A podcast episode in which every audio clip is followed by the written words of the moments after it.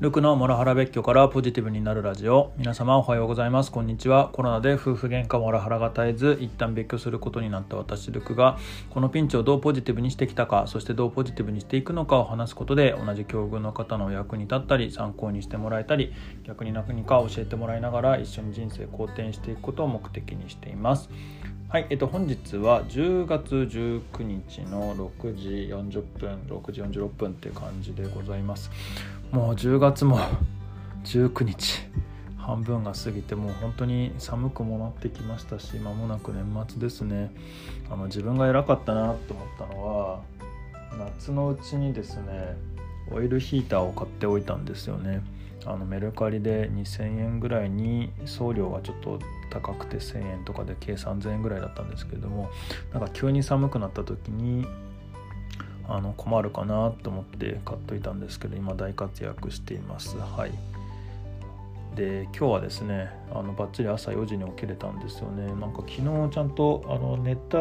のは12時半ぐらいだったんで睡眠時間自体はちょっと短いんですけれども、まあ、今日出勤するし電車で寝れるしなとかあと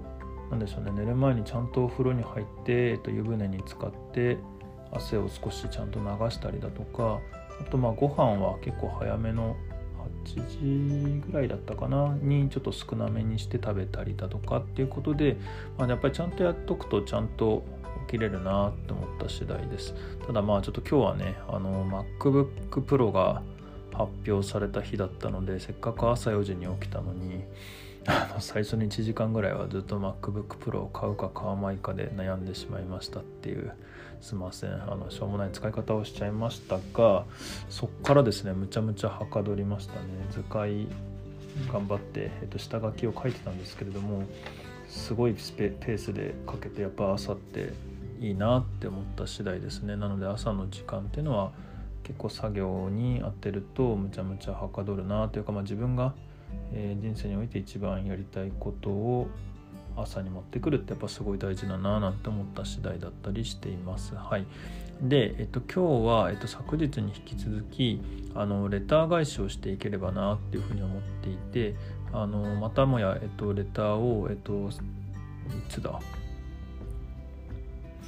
これは、えっと、いつのやつの返しだったかをちょっと忘れてしまったけどあれか期間限定えー、子供のことをどうしていくか、えーと、妻との話し合いを経てに、えー、いただいたものです。はい。で、えっと、内容をちょっと読み上げさせていただきます、えー、奥さんは自分のことしか考えられない人なんですね。えー、週一も合わせない、えー、子供がお父さんに会いたいのは当たり前のことなのに、早く忘れ変われることをお勧めします。別れた後の自分の幸せも考えるように、お金もきちんと残さないとダメだと思いましたっていうふうにいただきました。ありがとうございます。本日はちょっとこちらにお返ししていければなと思っております。でまずあの共感に、えーと、本当に感謝感謝大感謝です。あの私に寄り添っていただいたレターだなって非常に思っていてすごく嬉しかったしありがたかったかです。あの正直むちゃくちゃ嬉しかったなっていうふうに思っています。であの、まあ、子供たちはね、まあ、いざ会うとのほほんとしてたり冷たかったりもするのであのお父さんに会いたいと思ってくれてるかどうか少なくともまあ表面的にはあれなんですけれども、まあ、でもきっとあのレターさんが言っていただいている通りあのお父さんに会いたいと思ってくれてると少なくともお父さんは僕は信じてますってところとまあなのでまあ、なのでまあお父さん的にはまあ表面上でだけでもいいからもうちょい会いたがりなさいよって感じなんですけれどもね、まあ、ただあの私はとにかくもう会いたくてしょうがないっていうところですね。はい。でそういう僕が会いたいっていう気持ちをまあ、嫁さんがね分かってくれないっていうのはすごい残念だったなって感じましたね、まあ、もしかしたらあの、僕に合わせると僕に取られちゃうとか思ってるっていうところもあるかもしれないなとは思いましたね。うん、本当なんかあのいいとこ取りだって言われちゃったりとかするので、うん、なんだいいとこ取りだいいとこ取りってっていう感じなんですけどもね。だから本当夫婦でもやっぱ敵なんですよね。彼女にとって僕は。それの考え方自体がもう本当に残念で仕方がないなっていうふうに感じますね。うんでまああのレタさんが言っていただいてる通りでですね私も正直早く離婚したいっていうのも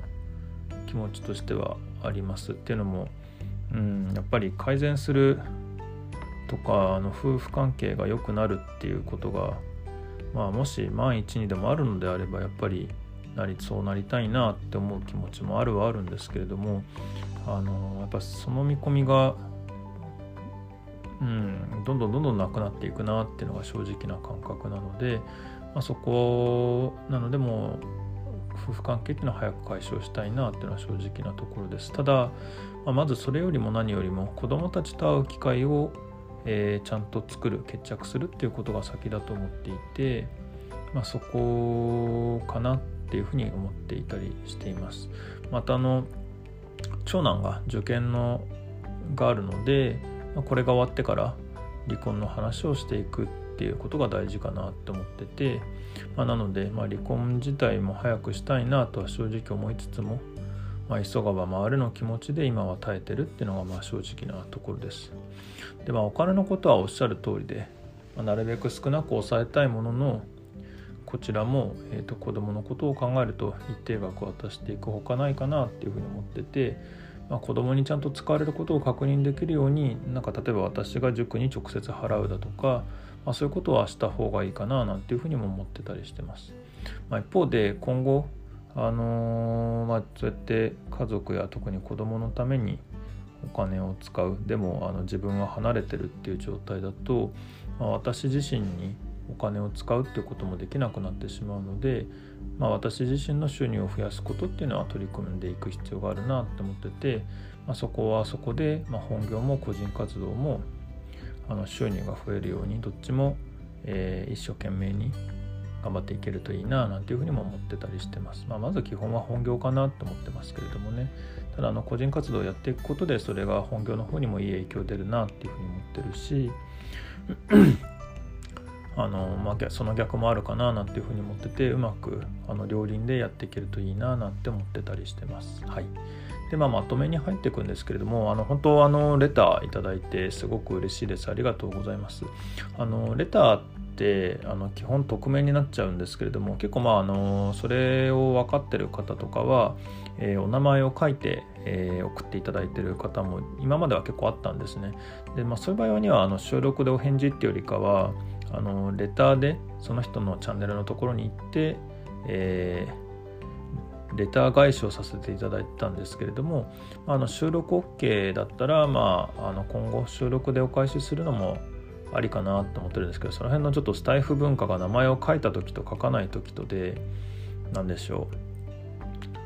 あのどっちで返事するべきなんだろうっていうのがちょっと僕も悩んじゃうことが多いんですよね。なのでま今回匿名でいただいてかつかなり感想的なものだったっていうのもあったので、まあ、あの収録でお返しさせていただきました。あのレターもらえるのすごく嬉しいのであの今後もいただけるとえー、喜んで収録にてお返事させていただければと思っています。っていうところであの今後ともですねどうぞよろしくお願いいたします。はい。